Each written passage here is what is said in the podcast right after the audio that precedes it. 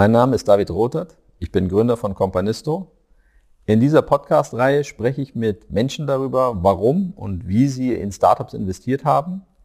Ich selbst habe Companisto gegründet, um mich mit anderen Menschen an Startups beteiligen zu können und viel mehr Menschen den Zugang zu dem Thema zu geben.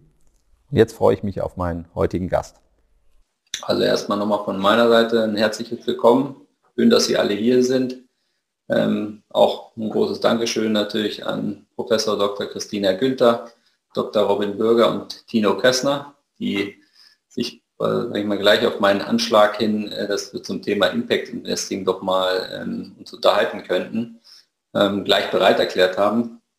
War auch äh, tatsächlich von viel Spaß und Vorfreude, glaube ich, geprägt, die Zusammenarbeit, zumindest so meine Wahrnehmung, die ich in der GfK, der gewaltfreien Kommunikation, gelernt habe, kann ich erstmal nur für mich sprechen. Ähm, und ja, haben uns, äh, ich freue mich jetzt, dass wir heute alle zusammen sind. Ähm, wir machen das jetzt so, dass es gleich einen Impulsvortrag gibt. Fängt die ähm, Professor Dr. Christina Günther an ähm, und äh, Robin Bürger wird dann folgen. Dr. Robin Bürger an der Stelle. Wahrscheinlich werde ich den Doktor und den Professor irgendwann mal weglassen. Ihr seht es mir nach.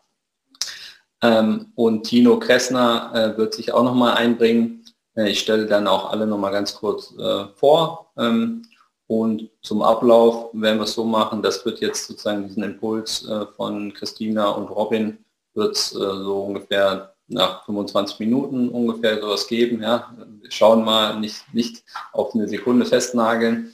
Und danach machen wir eine, eine, eine Fragerunde oder auch eine Beitragsrunde. Ja. Also äh, Gedanken dazu, ähm, und vom Vorgehen wäre es ideal, wenn diejenigen, die eine Frage haben oder einen Beitrag was sagen möchten, im weiteren Sinne einfach äh, in den Chat. Es gibt unten ja hier so ein Fenster, so ein Zoom-Fenster und da gibt es einen Chat ähm, und da sind jetzt auch schon ein paar Nachrichten. Ja, äh, Eva Maria Schleitz muss, sagt, sie muss noch ankommen. Ähm, dass äh, wir einfach äh, da rein tippen, zum Beispiel ein Fragezeichen oder Sie können auch die Frage dann natürlich formulieren ich würde Sie dann aber später, wenn wir bei der QA-Session sind, einfach kurz nochmal bitten, äh, selber die Frage zu stellen und dann ähm, ja, gehen wir durch, diskutieren Antworten. Ähm, wir drauf gehe ich jetzt direkt ähm, über. Eine Sache noch, äh, heute Morgen hat mich meine Tochter äh, gefragt, ob ich zur Arbeit gehe. Das ist ja heute nicht mehr ganz so selbstverständlich, dass man zur Arbeit geht. Ja, ich bin aber zur Arbeit gegangen und dabei ist mir aufgefallen, dass ich gedacht habe, naja, eigentlich kannst du das ja keinem erzählen, dass das jetzt Arbeit ist, was du hier machst. Weil ähm, genau sowas, wie wir heute machen, über neue Themen zu sprechen, ähm, ja, diese Expertise zu haben und dann in Austausch mit anderen zu treten, ist eigentlich ähm, das, was mir extrem viel Spaß macht. Und jetzt schätze ich mich sehr glücklich, äh, dass Christina, Robin und Tino dabei sind, aber dass auch sie alle dabei sind. Es gibt mir nämlich die Berechtigung, wirklich dann zu Hause auch zu sagen, ja, ich war bei der Arbeit. ähm, genau. Jetzt äh, aber genug der langen Worte. Ähm, ja, ich übergebe damit an, ich sage jetzt mal, Christina Günther, ja, äh, Professorin an der DHU, ganz lange schon im ganzen Bereich Innovationsfinanzierung aktiv, Entrepreneurship. Und ähm, ja, jetzt äh, bitte ich dich, äh, mal deine Gedanken zu teilen zum Thema Impact Investing. Genau, jetzt müsstest du wahrscheinlich dein Screen sharen und die Präsentation und dann fangen wir damit an. Ja, ähm, ganz, ganz herzlichen Dank, David, für die Einladung, dass ich in der Runde hier sprechen darf. Ähm, ähm, du bist mit der Anfrage auf uns zugekommen, ob wir vielleicht den einen oder anderen Impuls geben können, damit wir vor allen Dingen gleich eine gute Diskussion haben. Und ähm, da freue ich mich ganz besonders drauf, denn meistens bei solchen Veranstaltungen lerne ich fast mehr als diejenigen, die mir zugehört haben, ohne dass ich jetzt hier schlimmes Erwartungsmanagement betreiben will, aber ich freue mich vor allen Dingen auch auf die Impulse, die dann nachher zurückkommen und ähm, ja, würde mal die Diskussion versuchen anzuschieben. Ähm, der eine oder andere von Ihnen hat sicherlich das Klischee im Kopf, dass Menschen, die an Universitäten arbeiten, gerne Dinge definieren und Begrifflichkeiten sortieren, bevor man überhaupt zu den wirklichen Inhalten kommt. Und ich würde genau dieses Klischee total gerne erfüllen. Und ich glaube, dass uns das ein bisschen helfen wird, ähm, nachher über das Gleiche zu sprechen. Ähm, und von daher ähm, habe ich eine Grafik an dieser Stelle mitgebracht, die vielleicht etwas komplexer aussieht, als sie ist, aber uns hoffentlich die Möglichkeit gibt, ähm, uns mal ein bisschen zu orientieren, wo wir eigentlich mit dem Thema Impact Investing angesiedelt sind. Also allen sind sicherlich klassische Investitionen auf der ganz linken Seite, links oben bekannt, ähm, und die klassische Spende oder philanthropische Dinge. Ähm, und dazwischen sind wahnsinnig viele Dinge einfach möglich. Ähm, viele reden über Impact, über Nachhaltigkeit, über äh, ESG-Investments und noch SDGs und was man nicht alles haben kann. Und ich habe mal versucht, es so ein bisschen ähm, zu sortieren, damit wir gleich über die gleichen Dinge sprechen können. Ähm, und dann aber auch eben die Frage, inwieweit denn das Thema Impact, was uns umtreibt, ähm, möglicherweise im Konflikt mit finanzieller Rendite steht oder wunderbar sich miteinander vereinbaren lässt. Ähm, ohne dass ich jetzt hier äh, wie im Hörsaal die einzelnen Kästchen durchgehen will, ähm, glaube ich, konzentrieren wir uns heute vor allen Dingen in der Diskussion um die zwei zentralen Baustellen, nämlich ähm, Impact Investment in der Mitte, Finance First und Social Investment, Impact First. Ähm, und das sind also zwei ähm, Investitionsklassen, wo es ganz klar darum geht, ähm, ja, ich möchte Gutes tun und habe auch ganz klare Erwartungshaltung, ähm, was bestimmte soziale oder ökologische Ziele angeht, möchte da bestimmte Ziele auch erreichen, aber das soll nicht einfach aus Gutmenschentum heraus passieren, sondern ich erwarte auch eine gewisse finanzielle Rendite. Und diese beiden Klassen unterscheiden sich insofern, dass bei dem ähm, ja, äh, Finance First ähm, natürlich die Idee im Vordergrund steht, vor allen Dingen marktübliche Renditeansprüche geltend zu machen und beim Impact First ähm, vor allen Dingen der gesellschaftliche Mehrwert im Vordergrund steht. Ähm, um diese Konstrukte drumherum gibt es noch ganz viele andere Dinge wie socially responsible investments, also dass man zumindest versucht, wenn man investiert, sich nicht ganz so schlimm zu verhalten und ähm, also nicht in Waffen oder ähnliches investiert, dass man da ein, ein ethisch sauberes oder ökologisch sauberes Portfolio hat. Ähm, man kann sich auch aktiv für bestimmte Ziele einsetzen ähm, bei den ESG-Investments, aber das sind dann eher ja, Nebenprodukte, aber da wird eigentlich überhaupt gar kein Abstrich gemacht, was die finanzielle Rendite angeht. Ähm, und wenn wir uns so in der Grafik so von, von links nach ganz rechts bewegen, ähm, nimmt der Fokus auf die finanziellen Mehrwerte ab. Und ähm, wir wollen immer mehr in die Richtung messbare gesellschaftliche Wirkung. Ähm, und alles dazwischen ist irgendwie möglich. Ähm, und ich glaube, dass uns das ganz gut hilft, wenn wir für uns uns so ein bisschen darauf einigen können, dass wir vor allen Dingen über diese beiden Gruppen heute sprechen wollen, nämlich die Balance in welcher Form auch immer zwischen einem gesellschaftlichen Mehrwert und aber auch einem ganz klaren ähm, Renditeanspruch, der marktüblich ist oder ähm, risikoangepasst oder leicht darunter ist.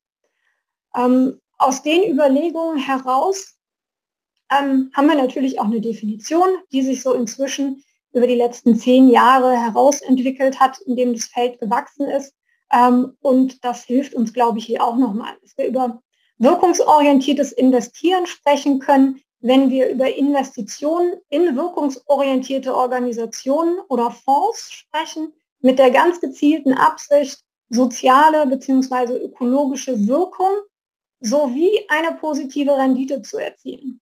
Ähm, und ganz entscheidend ist hier eben auch, dass die soziale bzw. ökologische Wirkung Teil der Investmentstrategie ist und notwendigerweise eben auch professionell gemessen und gemonitort werden muss. Also es ist nicht ein nettes Nebenprodukt, sondern auch da müssen professionelle Maßstäbe angelegt werden, wie ähm, denn der Return on the Investment in ähm, dem Bereich ist.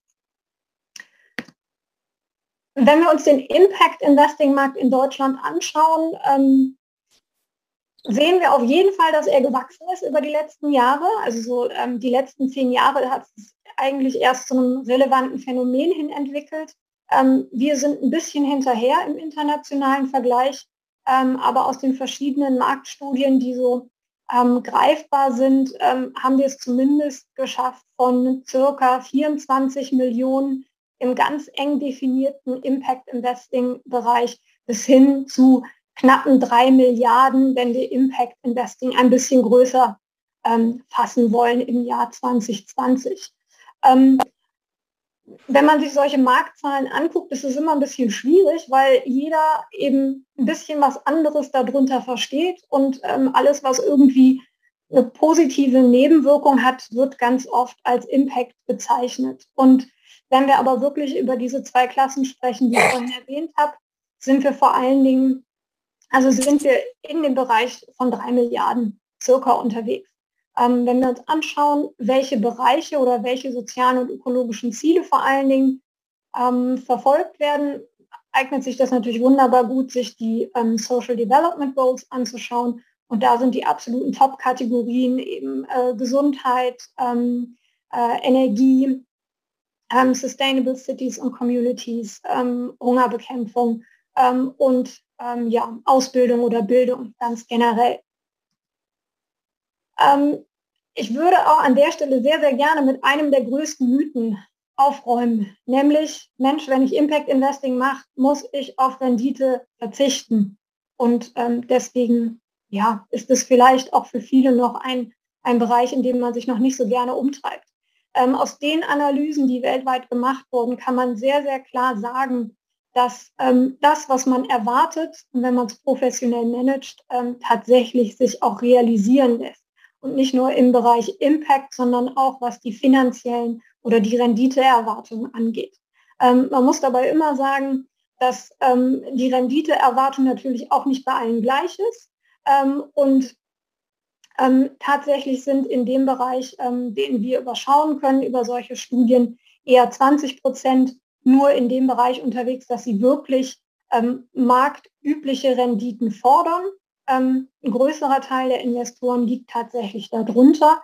Ähm, aber auch da, äh, wenn man vorher es nicht ein oder nicht mit einberechnet hat und es erfüllt sich genau das, wie man es geplant hat, ähm, dann ist es ja auch eine Zielerreichung und insofern ähm, nicht minder gut. Ähm, insofern, ähm, ich hoffe, wenn Sie eins aus dem Vortrag heute mitnehmen, ist, es ist äh, tatsächlich ein Mythos, dass sich Wirkung und Rendite notwendigerweise im Widerspruch befinden müssen.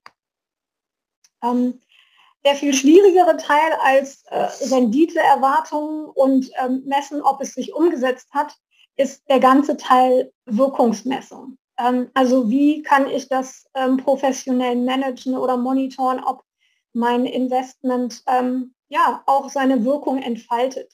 Und ähm, da sehe ich eins der größten Herausforderungen eigentlich in dem Bereich, dass jeder erwartet das, dass man das irgendwie machen kann, aber es gibt ähm, ja noch nicht überall die gleichen Standards, die genutzt werden. Also eine ganz grobe Kategorie, die man gerne nutzt, ist eben eines dieser Logikmodelle, das sicherlich auch vielen bekannt ist, dass man sich eben anschaut, welche Inputs werden ähm, in das Unternehmen oder in den Fonds gesteckt, welche Aktivitäten passieren und was sind dann die kurz-, mittel-, langfristigen und ähm, tatsächlichen Impact-Instrumente. Ähm, also inwieweit lässt sich ähm, durch die Aktivitäten, die das Unternehmen ähm, bestreitet, ähm, eben auch tatsächlich mittelfristig oder langfristig einen Wandel herbeiführen.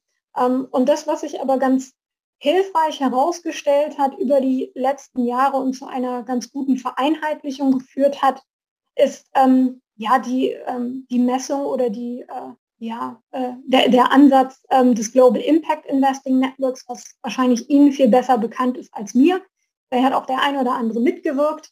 Ähm, für diejenigen, die es noch nicht kennen, ähm, das, was an diesem Ansatz tatsächlich hervorragend geeignet ist, um Wirkung zu messen, ähm, ist, dass man in seiner Investmentstrategie sich individuelle normative Ziele setzen kann, wo man eben einen Beitrag leisten möchte ähm, kann das mit diesem Framework eben einem der Social Development Goals zuweisen.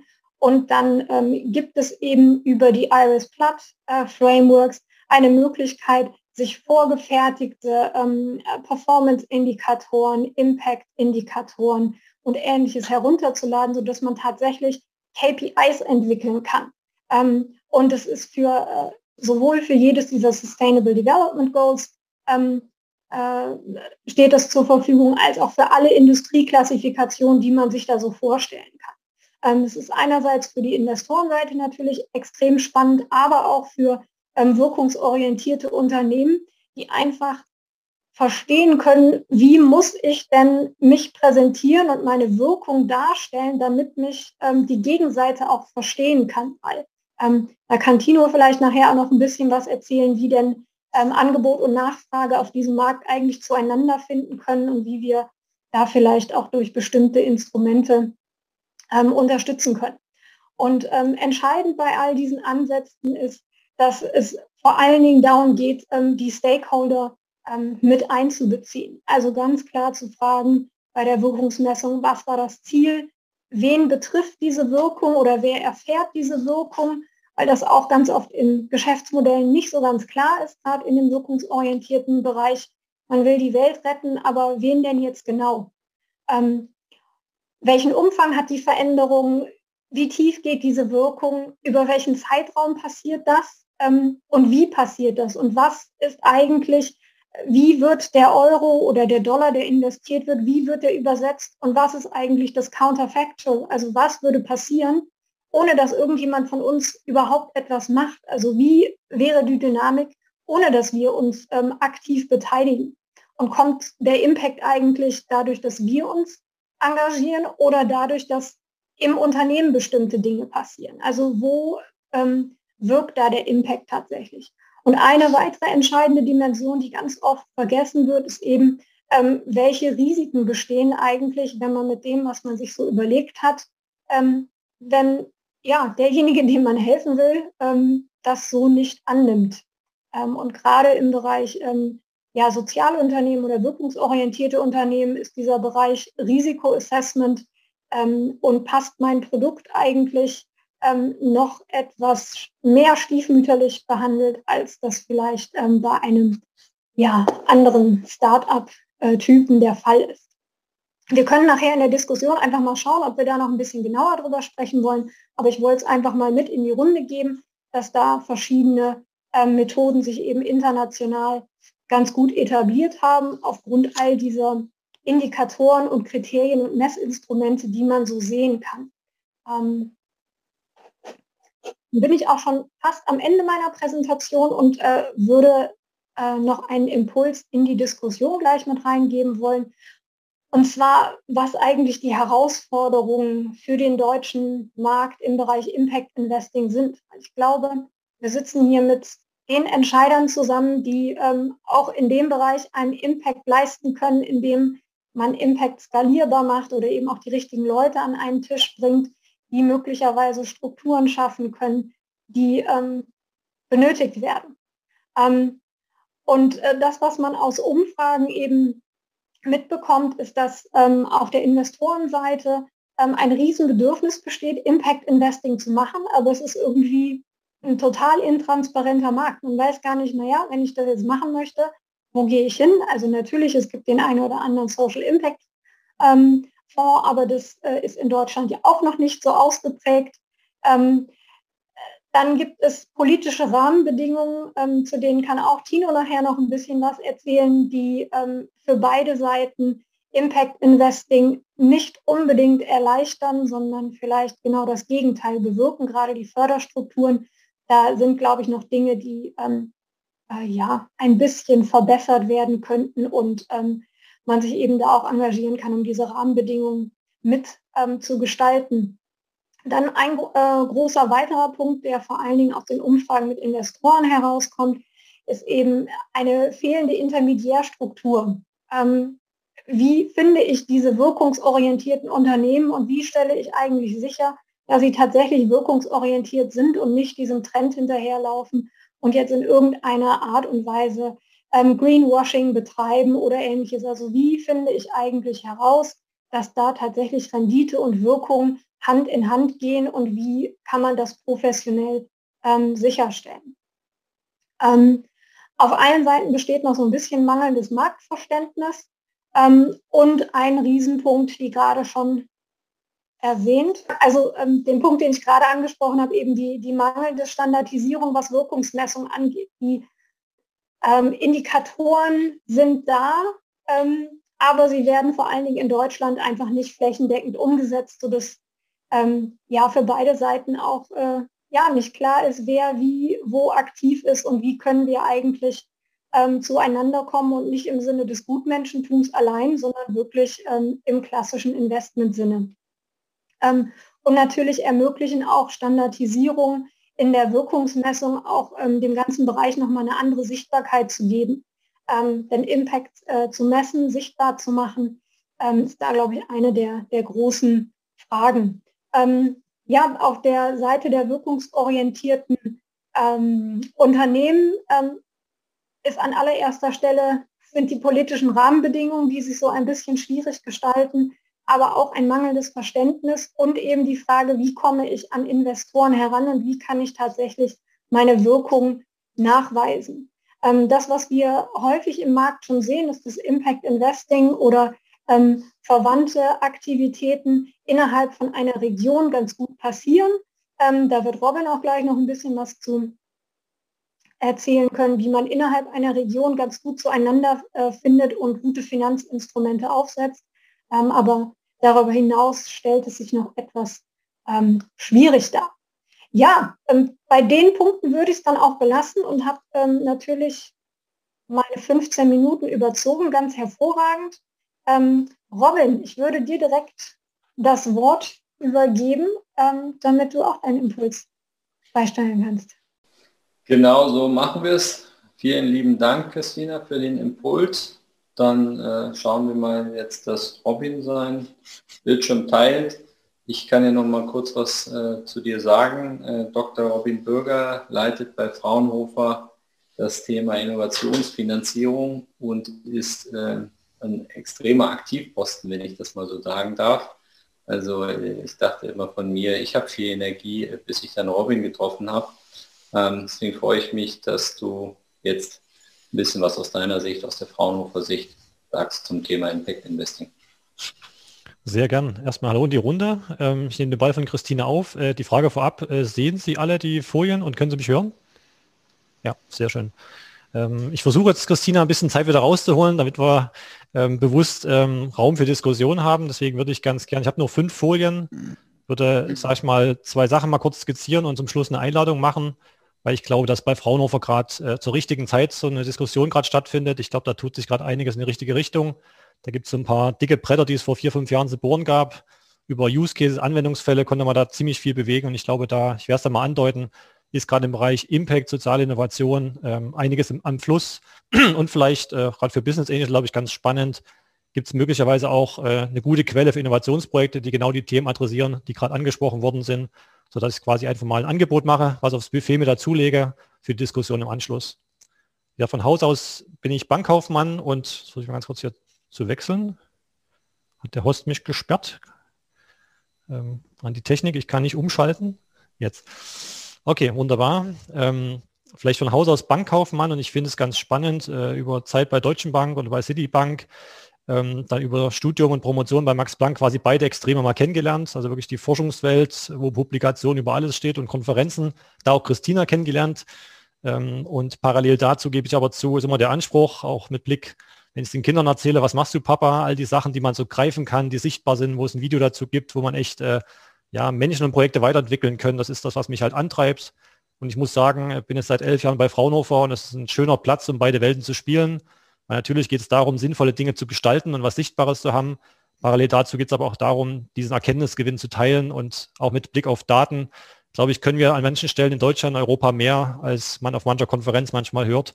Weil ich gebe zu, es müssen jetzt nicht von zehn Vorträgen neun die Daten von Kickstarter auswerten, ob der VC mit Bart mehr, äh, der Gründer mit Bart mehr VC bekommt als der ohne Bart. Deswegen glaube ich, wir können viele Geschichten selbst gestalten. Wir können, glaube ich, mit guten Akteuren ähm, hier Kräfte bündeln. Und ich finde, dass äh, Fraunhofer da vielleicht ein Akteur ist, der den Gesamtprozess ein bisschen mitgestalten kann. Vielleicht ganz kurz zum Hintergrund in Leipzig. Die meisten werden Fraunhofer als, sagen wir mal, Techie-Bude einordnen. Ähm, ich hatte 2010 angefangen, da waren es mal 12.000 Mitarbeiter. Mittlerweile ist die Crowd selber auf 29.000 gewachsen. Das sind jetzt 72 Institute und davon sind 70 technologieorientiert, was auch super ist.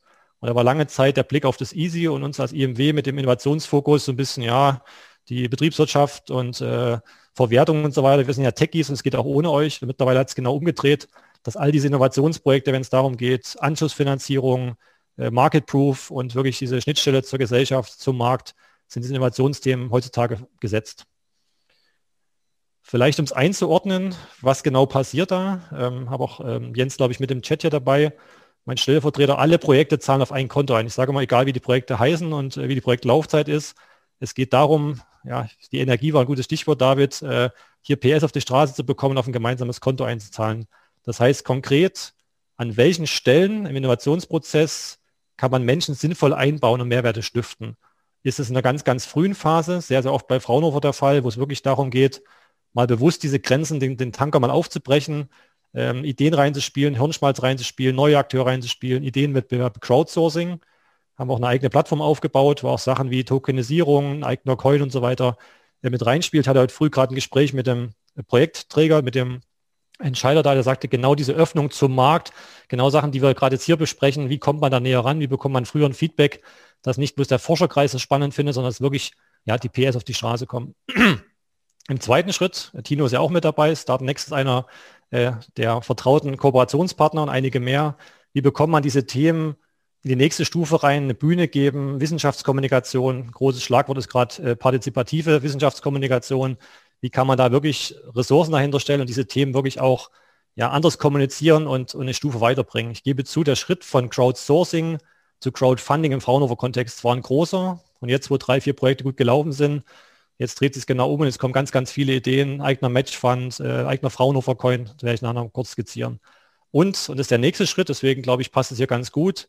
Ich bin sehr froh, dass mittlerweile zum Beispiel die Fraunhofer Zukunftsstiftung gibt es große Entwicklungen, dass wir das bewusst Richtung Crowdinvesting öffnen. Also in beide Richtungen, nicht nur Innovationsprojekte genau zu diesen Themen, ich werde auch ein Beispiel noch zeigen, ähm, weiterentwickeln nach rechts, sondern genau auch umgedreht, wo wir jetzt Aufträge bekommen von Stiftungen, von Clustern, die sagen, hört mal zu im Bereich Künstliche Intelligenz beispielhaft, äh, wo genau spielt da die Musik, wo muss ich mich da hinwenden, wo habt ihr coole äh, Innovationsprojekte, die auch schon eine gewisse Möglichkeit der Gestaltung noch bieten, aber auch ein gewisses Readiness-Level halt bieten. Deswegen glaube ich, ist dieser Bereich neben Publikationen und Einzelprojekten, glaube ich, wichtig zu verstehen, dass wir diese Kette möglichst verdichten wollen, dass langfristig Projekte von ganz links nach ganz rechts wandern.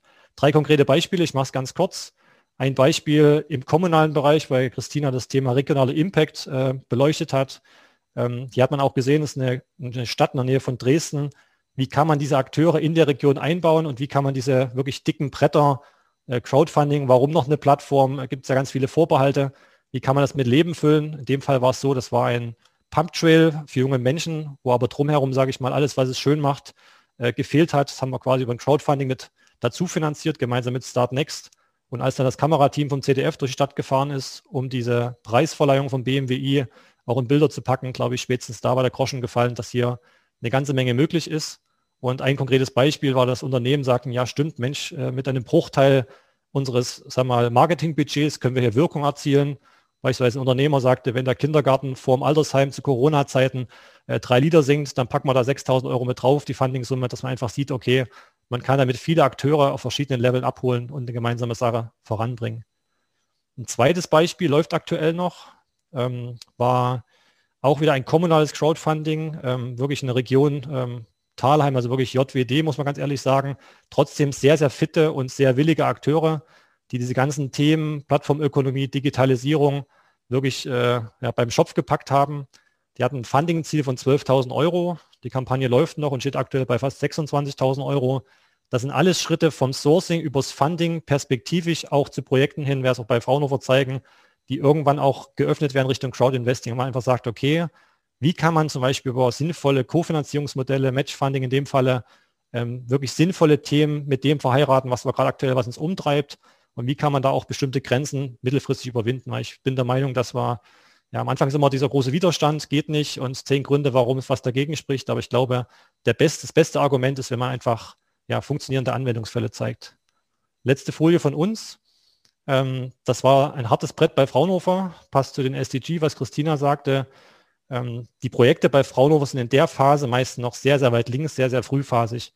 Und ähm, man kriegt dadurch aber den Forscher gezwungen, seine Wissenschaft klar zu kommunizieren, klar auf den Punkt zu bringen, ein Video dazu zu packen, ähm, die Bühne zu betreten, wo es auch mal unangenehme Fragen gibt. Und daraus haben sich jetzt weitere Sachen entwickelt. Okay, es hat bestanden, es gibt eine Crowd, die das gut findet, es kamen Anfragen von Einzelpersonen, es kamen Anfragen auch von Business Angel speziell, wenn diese Entwicklung sich so und so weiterentwickelt, was fehlt da noch, wie kann das perspektivisch auch ein Investing-Fall werden? Haben wir mittlerweile drei Projekte gemacht und äh, mittlerweile ist so, wir hatten jetzt vor zwei Wochen auf der Fraunhofer Netzwerk, das ist die größte Veranstaltung, die Fraunhofer anbietet, die Möglichkeit quasi zum Vorstand äh, zu sprechen und jetzt wird hier bei Fraunhofer ja in nächsten sagen wir, Wochen, wahrscheinlich wird es Monate sein, sich viel verändern. Da werden digitale Währungen mitgedacht, da werden Zukunftsfonds aufgesetzt. Das Thema Kofinanzierung ist jetzt mal vom Papier in die Umsetzungsphase gewandert. Und ich glaube einfach, es wäre jetzt die Einladung in die Runde. Ähm, vielleicht, dass man die Innovationsprojekte, die Teams vielleicht als, als Quelle sieht, mit denen man vielleicht gemeinsam schon mal den Weg gestalten kann. Und vielleicht aber auch Fraunhofer als, als Signal, als Akteur mit reinnimmt und sagt, okay, wenn wir jetzt gemeinsam Prozesse anstoßen, wir haben alle ein Superwahljahr vor der Brust, ähm, Tino wird noch ein paar Sachen erzählen, wo wir auch eine aktive Rolle mit haben, dass man einfach Kräfte bündelt, um das Thema insgesamt voranzutreiben. Und das treibt mich auch persönlich um, dass man einfach sinnvolle Forschungsergebnisse und sinnvolle Marktsachen zusammenbekommt und wirklich mehr Transfer von öffentlich finanzierten Forschungsvorhaben in die Praxis bekommt, in die Gesellschaft. Das soll es von meiner Seite gewesen sein. Ähm, vielleicht noch der Hinweis auf die LinkedIn-Community. Kann vielleicht den, den Chat nochmal den, den, den Link reinsetzen mit Blick auf aktuelle Projekte, aktuelle Kampagnen, aktuelle Publikationen. Aber ich glaube, für die Diskussion soll es ein Input sein, dass bei Fraunhofer das lange Zeit ja ein weißes Feld war, sich aber zunehmend mit Leben füllt. Das soll es an der Stelle gewesen sein. Ja, vielen Dank, Robin. Vielen Dank, Christina. Ähm, ich glaube, dann können wir tatsächlich jetzt auch gerne so in den ähm, ja, QA oder Beitragsteil äh, übergehen. Ähm, gab jetzt vorab, das ist ein bisschen organisatorisch die Frage, ob die, die Folien auch noch geteilt werden äh, können. Das hatten wir jetzt noch nicht abgestimmt. Ich sehe jetzt erstmal ein entspanntes Nicken. Äh, werte ich jetzt mal als Ja. Ähm, genau, hier ähm, David Hamel, ähm, du hattest eine Frage. Gerne äh, stell sie selber. Ich ähm, übergebe mal an dich. Ja, vielen Dank. Äh, nur eine ganz kleine organisatorische Natur. Wie heißt diese LinkedIn-Community vom Fraunhofer? Das läuft in der Crowd Innovation at Fraunhofer. Ich würde den Link, wenn es okay ist, David in den Chat reinstellen. Super, vielen Dank. Genau, super. Jetzt geht es auch schon munter los. Also gerne in den Chat äh, schreiben, wenn Sie eine Frage haben oder ein Fragezeichen oder Hand heben. Ähm, ich äh, rufe dann einfach auf. Ähm, Patrick Knodel, ähm, gerne an dich übergeben. Ja, danke David. Also ich habe ich hab mir drei Punkte notiert, weil ich finde, da war sehr viel Gutes dabei, gerade ähm, äh, äh, in, in, dem ersten Vortrag aus, aus, aus meiner Sicht.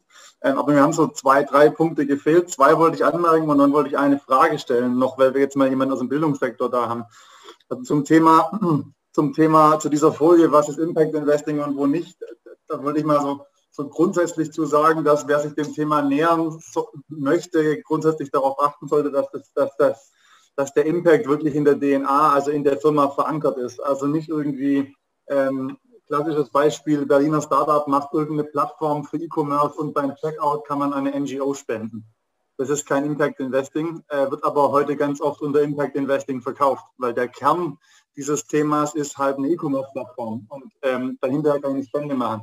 Also das heißt, der Impact sollte wirklich drin sein und ich glaube auch beim Investment muss man darauf achten, äh, im weiteren Verlauf, wenn dieses Startup größer wird, wie kann man halbwegs versuchen sicherzustellen, dass dieser Impact bei Einstieg größerer Investoren, Venture Capital und so weiter nicht kaputt geht. Also die klassische Frage, ich mache ein veganes, regionales Bio-Startup, äh, verkaufe ich das an Nestle, ja oder nein? So, also diese Fragen muss man sich halt bei diesen, bei diesen äh, Investments stellen. Ähm, das Zweite, was ich anmerken wollte, war zu, es gab eine Folie, die hieß Herausforderungen. Ähm, da haben mir zwei kleine Punkte gefehlt und zwar einmal dieses bekannte Valley of Death. Das gibt es ja bei normalen Startups auch. Das sehe ich aber im Impact-Bereich noch größer. Ähm, es gibt super viele gute Ideen, die am Anfang ein bisschen Geld bekommen, die dann auch zeigen, dass sie was können und die dann in so einer, in so einer Schneise drin liegen, denn die ganzen Impact Funds, die auch angesprochen wurden, die kommen dann bei Series A und später.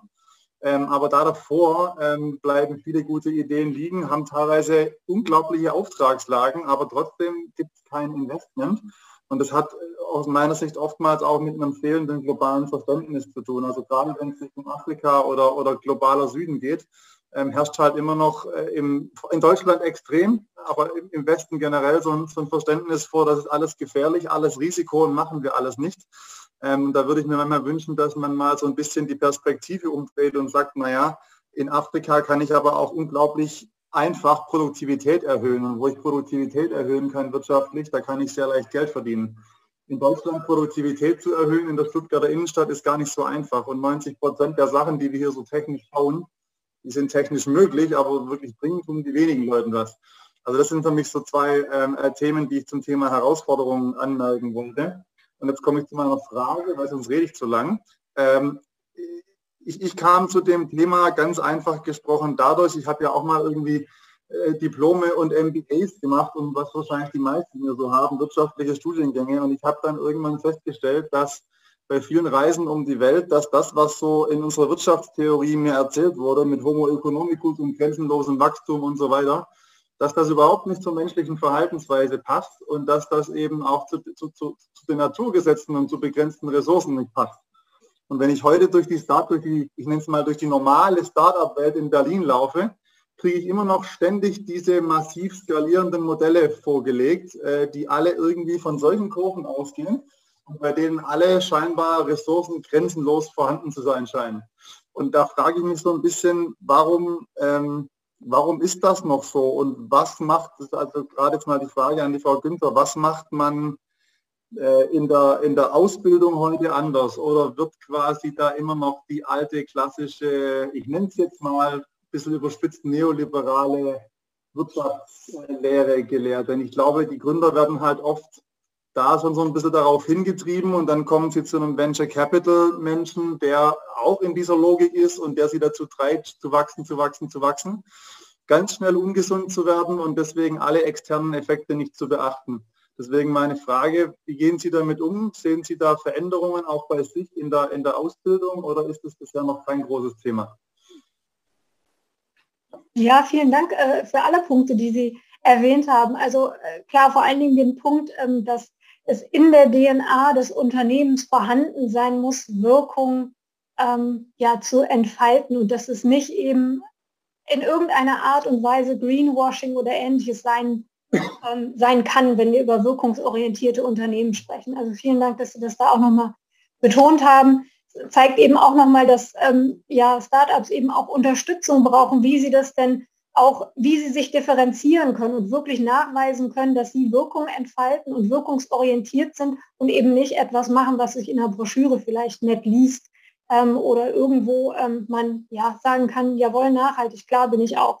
Ähm, insofern ähm, bestärkt, äh, bestärkt es äh, nochmal diese Punkte. Ja, äh, was die Ausbildung angeht, ähm, äh, Sie sprechen mit jemandem, der Social Entrepreneurship an der WHU unterrichtet ähm, und an der Bucerius Law School. Also für diejenigen, die aus Hamburg sind, ähm, auch dem Juristen, äh, versuchen wir genau diese Themen näher zu bringen, denn da gibt sicherlich auch Einflussmöglichkeiten ähm, mit all den jungen Menschen, die in verschiedenen Funktionen ähm, ja, mit äh, Startups zu tun haben können oder werden, ähm, da einfach auch das, das Mindset ähm, also ja nicht nur eine, eine Wahrnehmung zu schaffen, sondern eben auch ganz klar das Konzept der wirkungsorientierten Unternehmer voranzutreiben. Und das ist inzwischen bei uns wirklich in der Ausbildung sehr verankert, weil es geht uns vor allen Dingen um Unternehmertum. Ähm, und ja, ich habe das vorhin schon mal gesagt, nicht um Gutmenschentum, sondern wir wollen unternehmerische Kräfte und auch Talente, wie wir sie bei uns haben, ähm, nutzen, um eben auch äh, gesellschaftliche Mehrwerte zu erlangen. Und da ähm, sind wir also in allen Programmen inzwischen unterwegs, ähm, arbeiten damit äh, mit vielen Praktikern eben auch zusammen. Insofern, ähm, das ist in der Ausbildung schon angekommen. Ich kann Ihnen aber auch sagen, ähm, dass diese jungen Menschen ja nicht nur von uns äh, äh, Dinge und Ideen mitbekommen. Ähm, und ja, also das, äh, glaube ich, ist auch kein Geheimnis, wenn man ähm, mit einer guten Idee, die sich kommerzialisieren lässt, nach Berlin geht, dann fehlt eigentlich nie das Geld, ähm, sondern eher ein Coach, ein Mentor, der dann eben vielleicht mal auf die Bremse drückt. Und ähm, also äh, ich treffe immer mal wieder auch ehemalige ähm, Studierende von uns, äh, vor allen Dingen, wenn ich zu Themen referiere wie ähm, die Gefahren von zu schnellem Wachstum. Und ähm, mit Ende 20, nachdem man dann vielleicht auch äh, zwei Unternehmen an die Wand gesetzt hat, sagt man dann auch, ach Frau Günther, vielleicht hätte ich mal Ihren Kurs gewählt, ähm, aber irgendwie fand ich das nicht besonders sexy, dass Sie gesagt haben, Sie erzählen über die Gefahren von Wachstum, weil Wachs Wachstum und äh, Größe ist erstmal sexy ähm, in dem Alter. Insofern, ähm, das sind so die Punkte, wo man auch schauen muss, wo, äh, wo wir mit Inhalten ähm, ansetzen können. Aber ich kann Sie beruhigen, äh, wir sind da in guter Mission unterwegs. Ja, wenn ich da einhaken kann. Also ich glaube, das ist ja tatsächlich auch eine Frage der Vorbilder. Ne? Also welche Art von äh, Unternehmer, Unternehmerinnen hat man als Vorbilder und wie sichtbar sind die? Ich habe schon das Gefühl jetzt, äh, dass die Generation, äh, die, äh, sage ich mal, jetzt nach uns kommen, ich sehe das an meinem Bruder, der ein paar Lenzen weniger hat als ich, der hat schon ein ganz anderes Bewusstsein. Der diskutiert auch über ganz andere Dinge, als ich in dem Alter nachgedacht habe. Und ich glaube, darum geht es an der Stelle auch. Mir ist im Vorgespräch ähm, auch noch aufgefallen, Christina, dass ihr auch betont habt, hm, das Thema, wo kommt eigentlich der Impact an und ist sozusagen der intendierte Impact bei demjenigen, für den er gedacht ist, eigentlich ähm, kommt er wirklich an und, und, braucht und will er den überhaupt? Das fand ich nochmal einen interessanten Punkt. Ähm, vielleicht kannst du dazu noch was sagen. Ja, ähm, also gerade wenn man über ähm, Gegebenheiten spricht, in denen man selber nicht aufgewachsen ist, sondern auch das Gefühl hat, vielleicht auch in ähm, philanthropischer, ähm, mit einem philanthropischen Mindset zu sagen, jawohl, mir ging es besser und ich möchte jetzt was zurückgeben, ähm, aber ich möchte eben auch Geld verdienen. Da wird ganz oft nicht zugehört. Also das ist so das Entscheidende. Also wenn ich jemandem helfen möchte, muss ich fragen, wie kann ich dir helfen? Und nicht, was habe ich für eine super Idee, wie ich deine Probleme lösen kann, ähm, und innoviere dann am Konsumenten vorbei. Und das ist in vielen anderen Bereichen ist es sehr, sehr klar, ob das Design Thinking ist oder was auch immer man da jetzt wirklich schon rauf und runter beten kann an Methoden.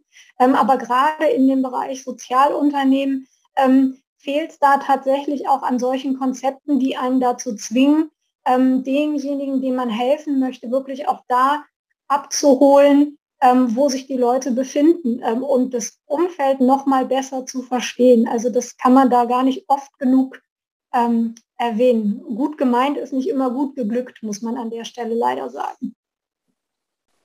Ja, ich glaube, das kann ich schon im Kleinen bestätigen. Das hat mir meine Frau auch schon öfter mal gesagt, dass sie eigentlich gar keinen Ratschlag von mir wollte. Ja, das versuche ich langsam zu lernen.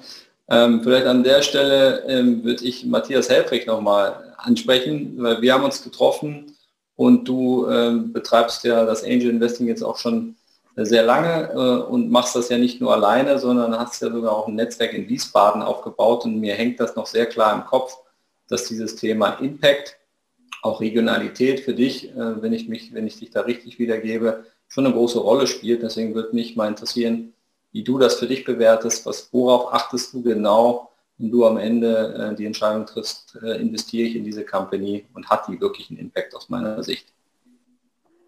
Ja, David, vielen, vielen Dank. Ich, ich will das auf zwei Ebenen äh, gerade mal betrachten und, und zu dem Gesagten das eine oder andere noch wirklich aus einer Investoren- Sicht hinzufügen und auch aus jemandem, der selber zwei Impact Investments gemacht hat in den letzten Monaten. Das eine ist Surplus, da geht es um Vermeidung, Wegwerfen von Lebensmitteln, ist möglicherweise bekannt und das andere ist Ostmost. Äh, da wird äh, ausschließlich Obst aus äh, Streuobstwiesen verarbeitet für Getränke, also somit einen deutlich höheren Preis am Markt gezahlt als üblicherweise für Obst. Äh, und äh, hatte viele andere Gespräche mit, äh, mit den mit Impact-Gründern und, und das eine ist, unterschreibe ich zu 100 Prozent, es ist kein Impact, ein normales Business aufzubauen und dann beim Checkout Bäume zu pflanzen oder, oder eine Kompensation zu machen.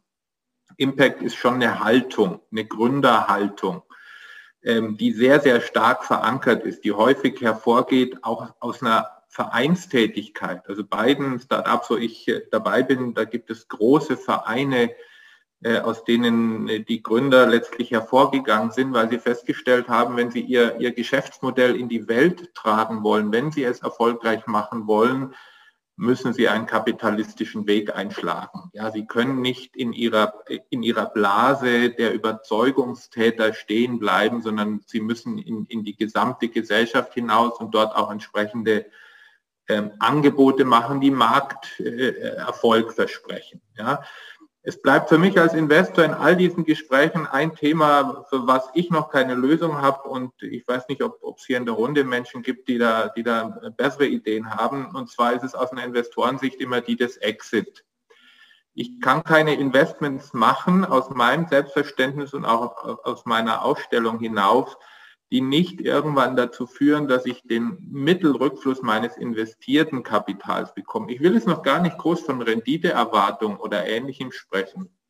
Aber wenn ich zum Beispiel einen Betrag von 100.000 Euro in ein Impact-Startup investiere, dann muss ich den irgendwann zurückkriegen, weil ich ihn ja wieder reinvestieren möchte. Natürlich kriege ich ihn mit Rendite zurück. Aber wenn es schwierig ist, sich vorstellen zu können, wie er zurückfließt, weil zum Beispiel der Impact-Gründer sagt, ein Exit kommt für mich nicht in Frage und wir dann diskutieren, gibt es den Teil-Exits, aber wer kauft 5% Anteile an einem Impact-Startup im Rahmen eines Secondaries?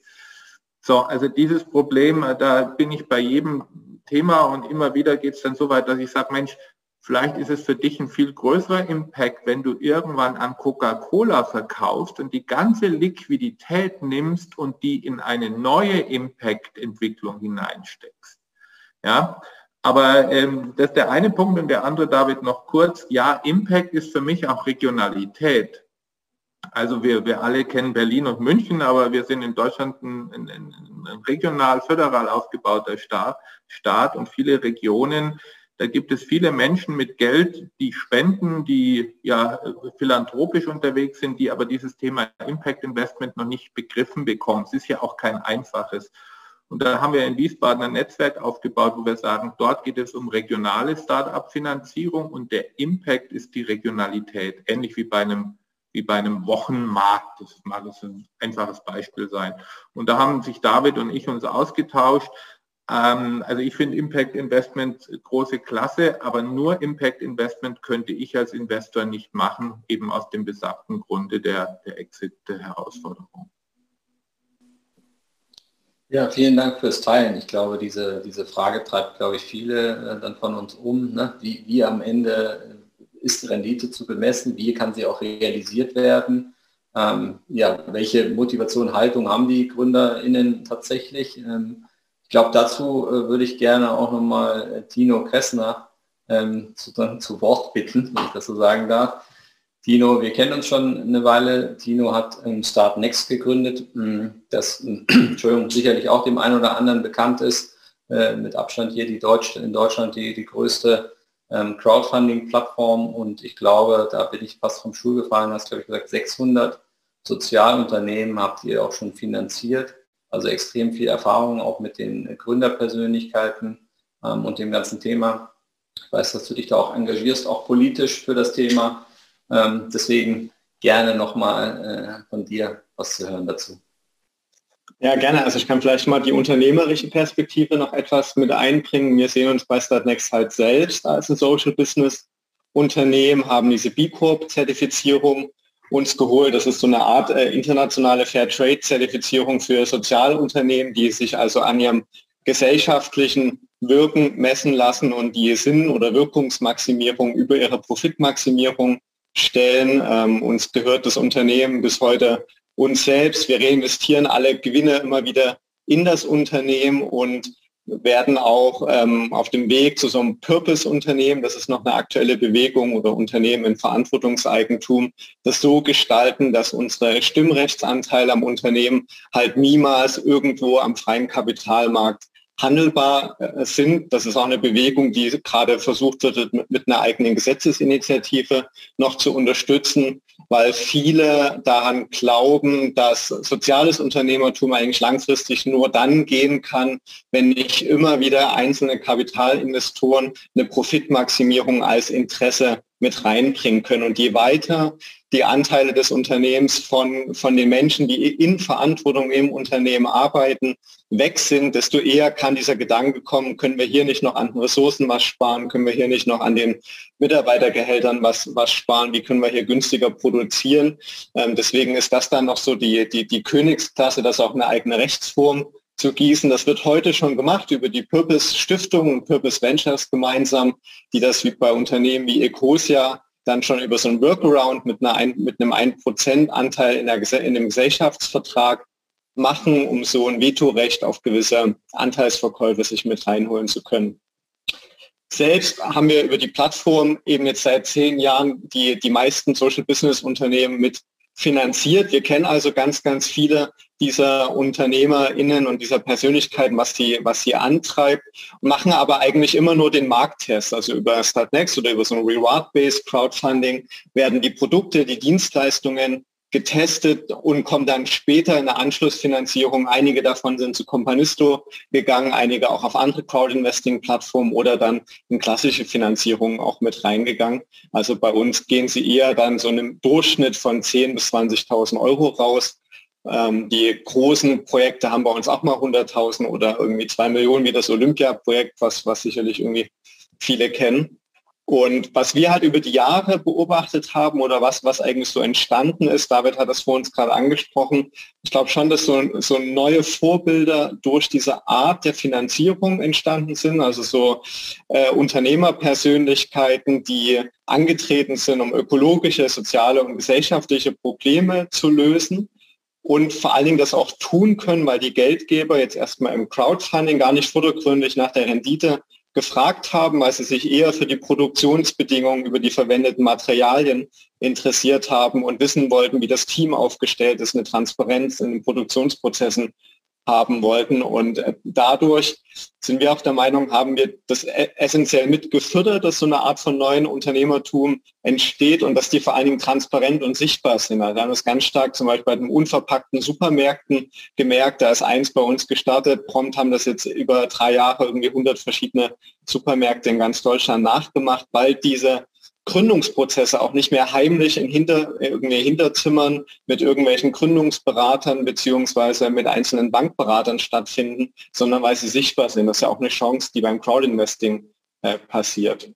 Was wir so als Anforderung oder als Besonderheit bei diesen Unternehmen festgestellt haben, ist eben, dass sie eigentlich äh, schon bereit sind, Zinsen, Rendite rauszugeben, aber dass sie ein Problem damit haben, dass ihre Anteile weiterverkaufbar sind bzw. handelbar sind und dass sie ein Problem damit haben, Stimmrechte direkt nach außen zu geben. Also das wird bei vielen Social Business Unternehmen stärker versucht. Ähm, man, man, sagt einmal dieses die, der Capped-Modus, die Anteile werden auf einen gewissen Zinssatz gecapped. Sie können also nicht profit- und gewinnmaximierend ähm, an einem Unternehmen sich beteiligen und sie sind redeemable. Sie müssen ähm, bei vielen Social Business Unternehmen über die Jahre oder über die Zeit, wie sie da definiert sind, auch wieder zurückgegeben werden, beziehungsweise dürfen nicht weiterverkauft werden, weil irgendwie schon versucht wird, dass die wichtigen Entscheidungen im Unternehmen, um eben Nachhaltigkeitsziele, um Wirkungsziele zu erreichen, dass die immer wieder im Unternehmen bleiben, beziehungsweise nicht von Kapitalinteressen gelenkt werden. Das, das vielleicht mal so als ersten Impuls und Ausblick dazu. Ja, klasse, vielen Dank. Ähm, in der Zwischenzeit äh, gab es, glaube ich, zu dem äh, Thema von Matthias Helfrich äh, mit dem Exit ähm, auch einen Gedanken von Patrick Knodel. Vielleicht, weiß ich nicht, in welcher Reihenfolge, Patrick, möchtest du was dazu sagen? Matthias, das ist, glaube ich, wirklich eine spannende Frage und, glaube ich, entscheidend für Investoren auch. Wie kann man denn tatsächlich Rendite realisieren? Habt ihr da noch Gedanken in der Zwischenzeit zu? Ja, der Matthias hatte ja gerade da nochmal ähm, die Antwort. Vielen Dank dafür. Also ich, ich versuche mal, was, ich meine, ich, ich habe auch nicht den Königsweg. Wenn ich den hätte, wäre ich ja reich. Aber ähm, äh, also zu, zu, drei zu dem Thema. Also ich meine, man, man, man, muss eine Sache unterscheiden. Es gibt, und das hat ja die Frau Günther in ihrem Vortrag gezeigt, es gibt ja sehr viele Abstufungen. Es gibt eben ein Einhorn, es gibt ein Zebra und es gibt ein Sozialunternehmen. Wenn ich von einem richtigen Sozialunternehmen spreche, und ich glaube, darauf hat der Matthias sich mit seiner Nachricht bezogen, das sagen wir mal, mit einem Geschäftsmodell geringe Überschüsse fährt und die dann auch noch eine, eine NGO spendet, sozusagen, wo der, wo der, wo der Social Impact eigentlich 99 Prozent ist und, und das Geschäftsmodell ist nur der Mittel zum Zweck, dann bin ich völlig bei ihm. Da wird es schwer, mit Exits zu arbeiten. Ähm, meine Ausführungen bezogen sich eher auf solche, solche, solche Zebra-Modelle, nenne ich es jetzt mal, bei denen äh, eine gewisse Skalierung und eine gewisse Gewinnspanne möglich ist und wo du auch nach zehn Jahren äh, zu, zum Beispiel im Verantwortungseigentum einen Faktor von zum Beispiel drei vereinbaren kannst, einen Maltippe, den die dann zurückzahlen nach zehn Jahren und du machst dann eben ein Nachrangdarlehen mit denen. So kannst du eben von vornherein aber, äh, ein Exit-Szenario festlegen. Äh, aber das verlangt natürlich dem Investor ab, dass er sich von vornherein auf eine gewisse gewissen Multiple äh, Committer. Du hast dann eben nicht die Chance auf Faktor 20 und daran, daran scheitern, glaube ich, viele. Habe das aber jetzt gerade selber gemacht bei, bei, bei einer Beteiligung, wo das wirklich vier Leute in ein Verantwortungseigentum-Startup investiert haben. Ähm, äh, eine davon war, war Purpose Ventures und die drei anderen waren Fonds oder private Investoren und wir haben von Anfang an gemeinsam verhandelt, den gleichen Vertrag unterschrieben, alle Sachen einheitlich gemacht.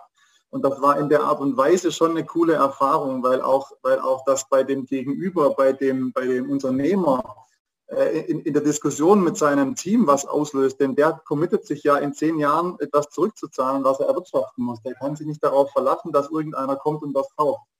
Ähm, also das, wir werden in zehn Jahren sehen, ob es funktioniert, aber das ist von der ganzen Vorgehensweise her, das führt, führt, führt zu sehr viel Sachlichkeit und zu sehr viel Analyse auch bezüglich des eigenen Geschäftsprozesses. Ähm, und zu den ersten beiden Punkten, das mit dem Rückkauf, ähm, ja, dafür gibt es noch nicht die Königslösung, aber das wäre für mich so ein Weg. Ich kenne auch Leute, die daran arbeiten, sowas zu bauen. Aus meiner Sicht wäre so eine so, eine, so, ein, so, so, so, so ein Banksystem, was quasi Gründer sozusagen ihre Anteile beleidigt nach Jahren X bei Wertsteigerungen die zurückkauft. Das wäre für mich ein Riesen-Enabler für dieses ganze Ökosystem, denn damit könntest du genau diesen Gründern, die eigentlich dabei bleiben wollen, am Anfang aber Venture Capital brauchen, das ermöglichen, dass sie ihre, ihre Anteile 50 Prozent verkaufen und nach sechs Jahren kaufen sie zurück und beleihen das woanders. Aber da gebe ich dem Matthias recht. Wo das heute schon möglich ist, weiß ich auch nicht. Das war eine Idee von mir.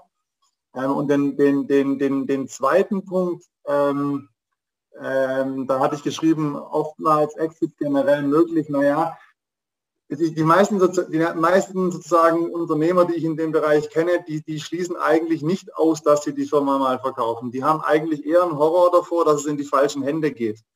Und ich glaube, man kann das Thema so lösen, dass man einfach sich Investoren sucht, die auch zu der Vision von dem Unternehmen passen und die sich auch einig sind, was man will und was man nicht will. Denn am Ende entscheidet ja nicht einer über den Verkauf, sondern am Ende entscheiden die Investoren zusammen mit den Gründern und mit ihren jeweiligen Stimmrechten und Anteilsrechten über den Verkauf. Und ich glaube schon, dass das geht. Und da ist eben die Frage, hat man dann eine, eine Community auf, aus like-minded Investoren, die, die, sagen, okay, wir wollen das groß machen und wir wollen den Impact erhalten und wir verkaufen kaufen im Zweifel eben nicht an Shell, sondern an jemanden, der das vielleicht nicht gleich ruiniert. Ähm, oder hat man halt zwei Leute drin, die aus der, reine, aus der reinen VC-Denke kommen und sagen, ich muss den höchsten Multiple mitnehmen, weil ich habe sonst sieben Abschreibungen. Die werden darauf drängen, dass man dann an Shell verkauft. Und deswegen sage ich immer zu jedem Unternehmer in, in früheren Phasen, schaut euch gut an, wen ihr ins Cap-Table holt. Nur weil einer viel Geld hat, muss der da nicht rein. Und wenn man darauf achtet, glaube ich, kann man Exits darstellen. Also das ist so meine persönliche Sichtweise. Aber Matthias, vielleicht hast du da andere Erfahrungen. Ja, nur kurz, ähm, weil ich, ich bin ja in, ich denke mal, glaube ich, in, in, in 90 Prozent äh, stimme ich ja dem Gesagten überein und, und du hast ja die, die Erfahrung, machst du ja auch ich glaube, ich meine, jeder Investor, jeder Angel-Investor muss jetzt erstmal für sich definieren, wie viel Teil seines Vermögens investiert er in Angel-Investments. Ja, bei mir ist es ein erheblicher, bei mir ist es quasi ein eigener unternehmerischer Ansatz. Das ist eben nicht nur eine Asset Allocation. Ja, und, und dann muss man da natürlich wieder schauen, wie viel, wie viel Prozent davon, auch da gilt das Portfolio-Thema, kann ich es mir denn quasi leisten, in eine Asset-Klasse Impact oder Social Impact Investments zu investieren, von der ich zunächst mal davon ausgehe, ich habe eine kleinere Rendite, was okay ist, aber wo ich eben auch davon ausgehen muss, vielleicht komme ich eben nicht wieder an mein ursprüngliches Investment heran. Ja, das ist so ein bisschen wie, wie, wie ich Freunden Geld gebe, die ein Gastro haben und die mir sagen, wir zahlen es dir nach fünf Jahren zurück und ich weiß, es klappt eh nicht, aber es ist für mich Social Impact. Ja? Aber ich muss eben damit rechnen, dass ich diese Liquidität zumindest nicht zum geplanten Zeitpunkt zur Verfügung habe. Ergo muss man es sich in gewisser Hinsicht auch leisten können und leisten wollen. Ja? Es wäre schon viel geholfen. Es geht ja nicht darum, dass, dass 10% aller potenziellen Investoren Impact machen äh, und 90% nicht. Aber wenn 100 Prozent, 30 Prozent Impact machen, haben wir natürlich sehr viel mehr Wirkung, als wenn es so ein paar Überzeugte gibt, die sehr viel Impact machen. Ja? Also ich glaube, wir sind da schon auf dem richtigen Weg unterwegs und ich glaube, wir brauchen auch irgendwas wie so ein Secondary Markt, wie du es angesprochen hast, für solche Anteile, die eben dann von Social Funds oder von vermögenden Family Offices oder wem auch immer übernommen werden, weil als Angel Investor bin ich nicht darauf ausgerichtet, eben, weiß ich nicht, länger als zehn Jahre irgendwo drin bleiben zu wollen. Ja, vielen Dank. Also äh, mir kam gerade nochmal so der Gedanke, ich glaube, die, für die Impact-UnternehmerInnen ist ja sozusagen das Thema nicht in die falschen Hände zu kommen. Ja, aber wenn es natürlich jetzt gelänge, und wenn wir jetzt mal 10, 20 Jahre vorspulen, und wir hätten sehr große, sehr erfolgreiche Impact-Unternehmen, ja, die sich das ja auch leisten können, auch einen fairen Preis zu bezahlen für eine Company, dann gibt es ja sozusagen vielleicht dann doch auch den Exit-Markt. Äh, und wir sind in der, in der Logik, wie man eben auch Geld realisieren kann. Man muss es halt an, Stelle, an der Stelle halt sozusagen zum Laufen bringen glaube, äh, das habe ich auch noch im Kopf, ähm, dass es auch Modelle gibt, äh, das weiß aber Tino, glaube ich, besser in UK, dass der Staat auch sozusagen einspringt in dem Sinne, dass man sagt, okay, wer jetzt als Investor, als Privatperson sein Geld nimmt und das investiert in Unternehmen, die sozusagen im sozialen Sinne oder im staatlichen Sinne auch Aufgaben übernehmen, ja, dem könnte der Staat natürlich auch rein rechnerisch äh, vielleicht auch eine gewisse Rendite auf diese Investments zahlen. Ich glaube, solche Modelle gibt es in UK schon. Und das wäre natürlich auch ein extremer Hebel, wie es ja auch den Investzuschuss äh, in Deutschland äh, und Europa auch schon gibt. Einfach dafür, dass man in ein innovatives Startup, äh, äh, sage ich mal, investiert. Vielleicht kannst du dazu noch was sagen, Tino. Ich glaube, du kennst dich da ein bisschen Das sind die Social Impact Bonds, wo die, die Rendite eben vom Unternehmen kommt und nicht äh, vom, vom Staat kommt, nicht vom Unternehmen selbst. Und in Deutschland ist der Ansatz, das über die nachrichtenlosen Konten, über nachrichtenlosen Vermögenswerte zu machen. In Deutschland ist es eines der wenigen Länder, die noch keine Regelung dafür haben, was mit dem Geld passiert, was auf Konten ist, wo die äh, Besitzer irgendwie verzogen sind, nicht mehr erreichbar sind. Und nach über 30 Jahren geht das Geld der Gesellschaft, der Bürger in Deutschland den privaten Banken über. Das heißt, das ist noch äh, aus unserer Sicht eine Gesetzeslücke oder was, wo es nicht beachtet ist. In den anderen äh, G7-Ländern ist das überall gelöst und wird wieder der Gesellschaft in irgendeiner Form zur Verfügung gestellt. Und das sind in Deutschland äh, schätzungsweise zwischen zwei und neun Milliarden Euro. Und da gibt es einen aktuellen Prüfauftrag, ähm, dass, dass das auch äh, das versucht wird, das jetzt mit der nächsten Regierung eben als sozialen Innovationsfonds auch auf die bei der KfW mit anzusiedeln. Und dann ist es dort denkbar, dass gewisse Zuschussprogramme oder auch Renditeprogramme genau aus diesem Geld mit bedient werden. Ja, vielen Dank ähm, für die Insight. Also ich glaube, hat sich da gerade jemand gemeldet zu Wort? Ja, ja ich kann raten. Perfekt. Ich habe mal, mal eine, eine, Frage, eine Bitte an, an Frau Günther vor allen Dingen. Ähm, ich habe mich ja angemeldet und, und da mir kurz auch einen Dialog dazu und ähm, ich habe diesen Begriff Impact für mich bisher noch nie wirklich definiert. Ich weiß, dass Patrick da, da sehr enttäuscht über mich ist, weil ich, äh, wir haben auch schon viel diskutiert. Ähm, ich habe trotzdem gesagt, ich halte mich für einen sehr nachhaltigen Investor ähm, und zwar seit, seit 15 Jahren. Aber ich habe gerade in der sehr hilfreichen Definition gemerkt, dass ich das viel zu eng gedacht habe bisher. Ähm, ich habe es deswegen für mich in Anspruch genommen, weil ich äh, damals die, die Ehre hatte, als Geschäftsführer den Fonds vom Erfinder des Recyclingpapiers äh, zu führen und habe wirklich gedacht, wir machen Impact, aber tatsächlich haben wir eine ganz enge Nische äh, investiert, eigentlich nur auf, auf Öko, würde ich mal sagen. Ja? Also reine Öko-Investments, die, wo ich immer denke, am Ende den Tag auch dem Menschen und allen und der Gesellschaft nutzen, ja, aber da habe ich eine wohl etwas zu enge Definition gewählt.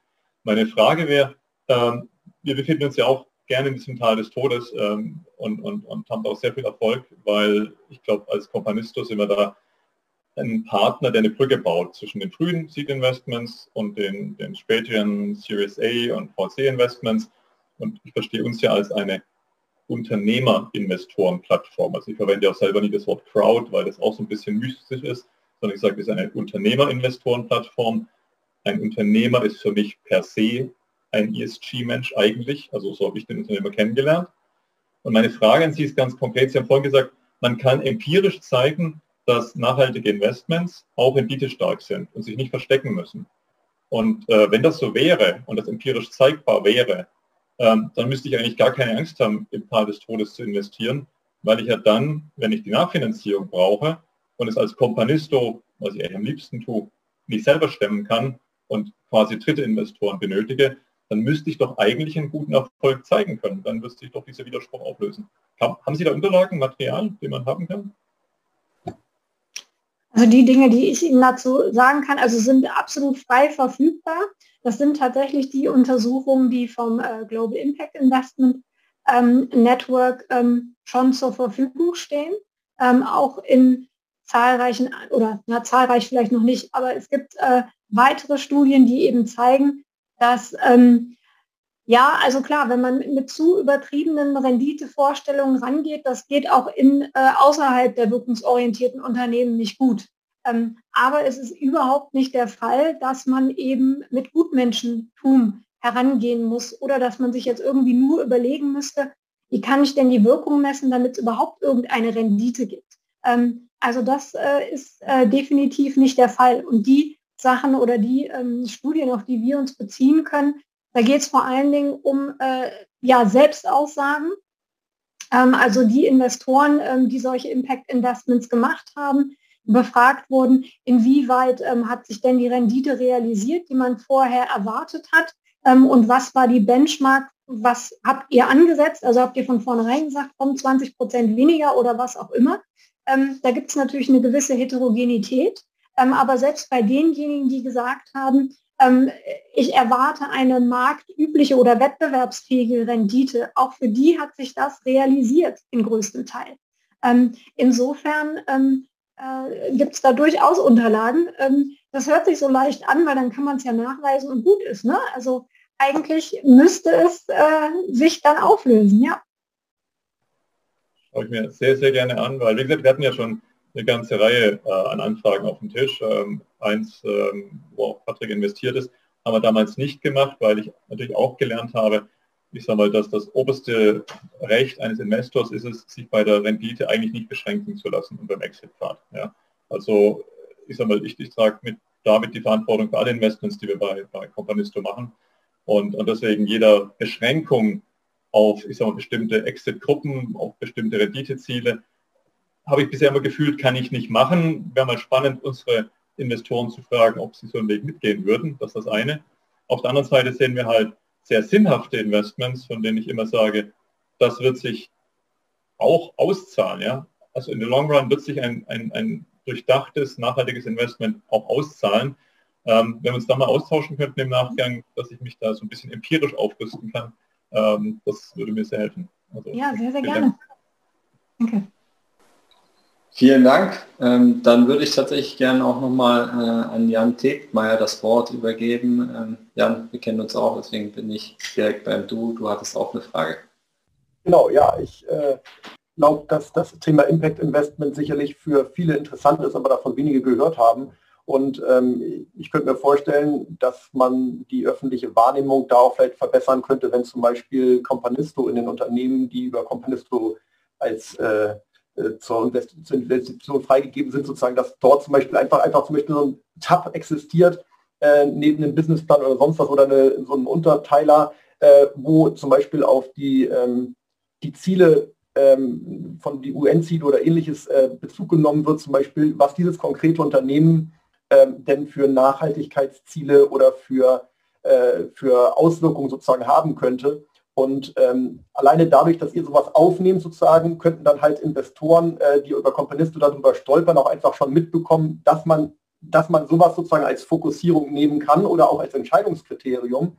Und der andere Effekt ist auch, ähm, dass äh, wenn ihr sozusagen neue Startups aussucht, ihr dadurch quasi auch automatisch in meinem Hinterkopf haben müsst, sozusagen, was schreiben wir eigentlich in die Rubrik sozusagen zum Thema Nachhaltigkeit oder Impact und äh, dadurch natürlich auch unbewusst sozusagen bei euch selber auch schon eine Fokussierung auf solche Unternehmen stattfindet, weil ihr wisst sozusagen, wenn wir jetzt ein Unternehmen haben, was äh, überhaupt gar keinen Impact sozusagen hat und wir da gar nichts zu schreiben können, ähm, dann sieht das irgendwie nicht gut aus. Und ähm, äh, dadurch kann halt einfach die Wahrnehmung über sowas geschärft werden bei allen. Und ähm, ähm, es gibt auch sozusagen eine relativ unabhängige, es ist halt nicht eine Aussage von einem Unternehmen selber sozusagen, sondern genauso wie ihr die ähm, äh, die Unternehmensbewertung eine eigene Einschätzung dafür gibt, sozusagen aus eurer Sicht und mit dem, äh, mit dem Startup sozusagen darüber verhandelt, wäre sozusagen auch eine aus, zumindest aus Unternehmenssicht unabhängige Einschätzung sagen über das Impact, äh, weil das von in diesem Fall von euch kommen würde mit den, äh, mit den anhand von Kriterien, die wir ja zum Beispiel zu dem Vortrag von Frau Günther gesehen hatten und äh, dementsprechend auch nicht so ein grobes Greenwashing aus Unternehmenssicht stattfindet, sondern es gibt eine gewisse unabhängige Institution, nämlich in diesem Fall an euch, die das macht. Und äh, da kann man natürlich dann auch genauso über eure äh, Connections zum Beispiel mit anderen Plattformen wie Seedmatch oder sonst was äh, zusammenarbeiten, wenn man sagt, okay, wollen wir sich alle dazu verpflichten, sozusagen langfristig zum Beispiel solche, äh, solche äh, Dinge mit aufzunehmen, sozusagen, dass wir die Investoren darüber informieren, äh, einfach um einfach die Wahrnehmung sozusagen von allen Investoren darauf zu schärfen es spricht ja auch nichts dagegen, sozusagen äh, in E-Sports zu investieren. Es ist ja nur so, dass die Plattform darüber informieren würde, ob dieses Investment in diesem Fall einen Impact hätte. Und äh, es steht ja jedem Investor frei, sozusagen auch in E-Sports zu investieren, selbst wenn dort der Tab sozusagen dann leer ist. Nur es gibt halt einfach eine unabhängige Stelle sozusagen, wo man einfach drüber sehen kann. Das ist das gleiche wie mit den, äh, wie mit den äh, Nutri-Score und sonstigen Labels sozusagen auf den Lebensmitteln. Einfach dadurch, dass schon mal was erwähnt wird, kann man halt einfach besser vergleichen. Und ein kleiner Investor, der nur 100 Euro investieren möchte, hier und da mal in ein Unternehmen, der hat dort einfach schon äh, das Gefühl, dass er sagen kann, oh, hier gibt es eins, das hat sozusagen von Caponisto ein, äh, ein A-Rating beim Impact. Da fällt es mir einfacher sozusagen dann äh, vielleicht auch das Doppelte zu investieren und bei dem anderen, da investiere ich dann vielleicht nur die Hälfte, weil ich da nicht so ein gutes Gefühl bei habe. Jetzt habe ich verstanden, was du meinst. Also kriegt das Labeling und kriegt den Prüfbetrieb, dann kann jeder immer noch frei entscheiden, aber nicht deine Erwartung, dass wir Dinge ausschließen, die einen bestimmten Mindestscore nicht äh, erreichen. Okay, damit, damit äh, kann ich gehen, ja. Ja, vielen Dank. Also ich glaube, die, die, ein Thema, was ja immer wieder aufpoppt, ist ja letztendlich die Transparenz. Also tatsächlich äh, explizit zu machen, was genau ist der Impact, wem kommt er zugute, haben wir quasi auch mit den Leuten, denen er zugutekommen soll, mal gesprochen und bestätigen die das. Ähm, und was bedeutet das am Ende auch, äh, ist ein Exit geplant oder nicht? Also das ich glaube, das ist ja, glaube ich, grunds grundsätzlich im Leben. Ne? Wenn ich sozusagen die Informationen habe, dann kann ich natürlich auch entscheiden. Und ich glaube, das ist aus meiner Sicht ein ganz ein wichtiger Faktor, wenn wir den Bereich Impact Investing weiterentwickeln wollen, dass wir hier aufklären und transparent sind und natürlich auch auf der, an der Seite auch verhindern, dass man sich einfach den Anstrich gibt ja, mit diesem Greenwashing und am Ende hat irgendwie alles einen Impact. Ähm, ein Thema, was, was mir noch so ein bisschen im Kopf hängt, ist, und das weiß ich auch, dass wir darüber gesprochen haben in Robin, ist ja diese Partizipation. Also ähm, die Frage ist für mich auch, naja, wie werden eigentlich neue ne, Technologien oder Entwicklungen genutzt gesellschaftlich? Ja, jetzt ein sehr großes Thema ist ja künstliche Intelligenz. Damit kann man sehr viel machen, sehr viel Gutes, aber auch Schlechtes. Die Frage ist, wer macht das? Äh, wer geht damit um? Und könnte das nicht eben auch so sein, dass wenn mehr Privatpersonen quasi ja auch einen Einfluss darauf haben, in welche Art von Anwendung von Technologie, Technologie zum Beispiel investieren, dass sie auch einen Einfluss darauf haben, wie sich unsere Gesellschaft entwickelt und welche Probleme wir lösen, ähm, würde ich gerne dich auch nochmal fragen, Robin, weil ihr natürlich extrem an den Technologien seid, äh, an extremen Themen arbeitet und ich mich aber auch erinnere und das auch von mir selber sagen kann, das mir gar nicht bewusst war. Ich wusste zwar natürlich, ich kannte die Fraunhofer und ich weiß, dass ihr viel Spannendes macht, aber was genau? Äh, und da gibt es, glaube ich, auch so ein bisschen diese Schere zwischen äh, die Innovation und die Innovatoren und die Techies und den Rest der Gesellschaft. Und wenn man das aber mehr verbinden könnte, ich glaube, das ist auch ein Thema von dir. Genau, passt ganz gut. Wenn es lauter wird, Kinder kommen aus der Schule. Ähm, ja, im Prinzip ähm, läuft es unter dem Label Technologie sucht Anwendung. Mach's mal konkret. Ähm, Startup aus dem Fraunhofer IOF, Sensorik, Optik, Photonik, ähm, mit dem Uniklinikum sagt er, hört zu, das funktioniert hier, Prototyp funktioniert, in der Region auch bekannt, aber wo kann man das halt noch mit verwenden? Und haben wir quasi über die Crowdsourcing-Plattform quasi bewusst Leute eingeladen, geschützter Raum, alles äh, vorher abgeklärt. Und dann kam halt Uniklinikum Halle, sagt, okay, im Bereich Geriatrie könnte man das jenes auch tun. Dann kam Hamburg-Eppendorf, sagte, man könnte diesen das auch dort tun, dass man einfach diese Technologien, die manchmal natürlich noch in einer sehr frühen Phase sind, einfach so aufpoliert und so ja, verdaulich macht und auch ein bisschen leichtfüßiger macht und sagen, okay, jetzt holen wir uns bewusst frühzeitig mal den Markt mit dazu, Anwender mit dazu und bauen da quasi die Brücken, damit es quasi nicht irgendwo auf einer Homepage in dem Projektbericht verschwindet, sondern quasi eine Plattform erfährt und zum Beispiel, wie in dem Fall diskutiert, auch vielleicht Investoren vielleicht in zwei, drei, vier Jahren sagen, wenn das den und den Weg geht, dann sichern wir uns hier frühzeitig ein Ticket, um da quasi mit dabei zu sein. Also ich sage mal, Technologie sucht Anwendung im Sinne von wie, natürlich Exzellenz und es muss irgendwo auch natürlich äh, transportierbar sein, aber es muss natürlich auch die Welt davon was erfahren, weil der Tag der offenen Tür alleine reicht halt nicht. Vielen Dank. Jetzt äh, würde ich nochmal Tino, dich oder auch vielleicht an Christina oder Robin oder wen auch immer, wer sich berufen fühlt, weil wir sprechen ja über das äh, Exit-Potenzial, also am Ende die Frage, wie kann ich mein Investment oder mein, ja, meinen Einsatz realisieren äh, im Bereich Impact Investing. Jetzt habe ich aber auch schon mal gehört, dass gesagt wird, ja, es gibt sozusagen aber auf der anderen Seite auch ähm, erste ähm, Statistiken dazu, dass Impact-getriebene ähm, Startups oder Unternehmen eben auch nicht so schnell scheitern. Ja? Was ja sozusagen auch nochmal ein Aspekt ist, wenn ich mein Portfolio betrachte. Ähm, kann jemand nochmal was dazu sagen? Das wird mich interessieren. Ja, also ich kann äh, zumindest so viel ergänzen, dass ganz oft die Geschäftsmodelle ähm, mit einem völlig anderen Zeithintergrund ähm, schon mal hinterlegt sind. Also es wird eben nicht von vornherein darauf geachtet, naja, in drei Jahren muss das exitfähig sein, ansonsten habe ich hier versagt, sondern die DNA berücksichtigt ganz oft eben schon, ähm, dass es eine ganze Zeit lang dauern wird, bis sich der Impact wirklich entfalten kann, weil man eben über dieses über die direkten Outputs eben, also das Verteilen von Essen, sage ich jetzt mal ganz platt, ähm, weil man darüber hinausgeht, sondern eben auch bestimmte Communities vielleicht mit aufbauen muss und es einfach einen ganz anderen Zeithorizont von Anfang an hat. Und ähm, das wissen wir nicht nur aus dem Startup-Bereich, sondern ganz grundsätzlich aus der Forschung. Ähm, je länger der Planungshorizont ist mit den entsprechenden ähm, Flexibilitäten oder Szenarien, die man da natürlich mit berücksichtigen muss, umso eher fährt man das nicht in der Euphorie vor die Wand. Ähm, also das äh, würde ich sagen, das ist aus der, aus der Forscherseite der entscheidende Punkt, dass die DNA eben schon auf einen anderen Hori Zeithorizont ausgelegt ist. Eigentlich das, warum es ähm, häufiger auch langfristiger überlebt. Vielleicht als Hintergrund dazu, es gibt seitens des Social Entrepreneurship Netzwerk Deutschlands jetzt gerade relativ frisch zum dritten Mal äh, die äh, Social Entrepreneurship, den Social Entrepreneurship Monitor, der herausgekommen ist. Da kann ich gleich mal den Link mit reingeben, der im Prinzip all diese Social Enterprises in Deutschland analysiert. Und da muss man zum Beispiel dazu sagen, dass das durchschnittliche Unternehmen äh, erst sechs Jahre alt ist. Also es ist schon noch statistisch gesehen ähm, eine, eine jüngere Bewegung von denen, die sich dem zuordnen oder sich daran auch messen lassen. Und die, die ähm, Insolvenzquoten sind noch viel geringer, aber lassen sich ja auch noch nicht auf einen zehn-Jahres-Zeitpunkt äh, übertragen. Man kann, wenn man nach Dänemark guckt oder auch wenn man nach Japan äh, schaut, diese Art von Unternehmen oder wie diese Unternehmen gedacht sind, halt anschauen und sieht, dass die Halbwertszeiten der Unternehmen viel, viel länger sind, als, als das in, äh, in Deutschland der Fall ist. Deswegen hat zum Beispiel die GLS Bank gesagt, dass sie, ganz, sie sind ganz stark bei Purpose Ventures mit drin, finanzieren viele dieser Social Business Unternehmen, weil sie halt sagen, äh, für uns ist das völlig okay, da mit 7% Rendite rauszugehen, weil wir genau wissen, dass viel mehr dieser Unternehmen auch langfristig erfolgreich sind und, und viel, viel weniger scheitern. Aber ähm, verlässliche Zahlen habe ich jetzt auch noch nicht. Wenn Christina, Christina du jetzt keine ganz konkreten hast, ähm, das wird sich wahrscheinlich erst auch in den nächsten Jahren ergeben.